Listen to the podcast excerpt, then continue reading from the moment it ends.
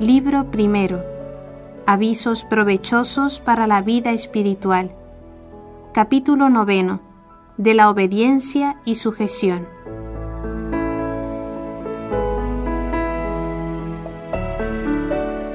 Gran cosa es vivir en obediencia bajo un superior, renunciando a la propia libertad.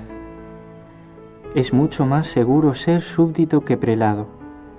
Pero hay muchos que viven en obediencia más por necesidad que por amor, y por eso viven a disgusto, murmuran fácilmente y no conseguirán cierta libertad de espíritu mientras no se sometan a Dios de todo corazón. Por más que cambies de lugar, no encontrarás la paz y tranquilidad si no obedeces con humildad a tu superior. Muchos se han engañado imaginándose hallarían esa paz con solo cambiar de lugar. Verdad es que cada uno trabaja más a gusto siguiendo su parecer y sigue fácilmente a los que opinan como él.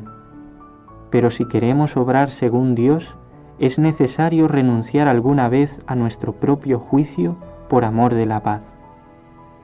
¿quién es tan sabio que todo lo sepa?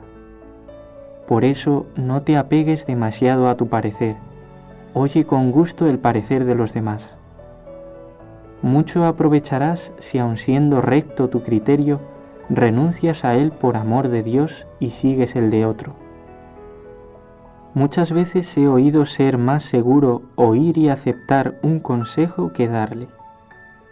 Puede muy bien suceder que todos tengamos razón, pero no querer dársela a otros cuando la razón u otra causa lo exigen es señal de soberbia y terquedad.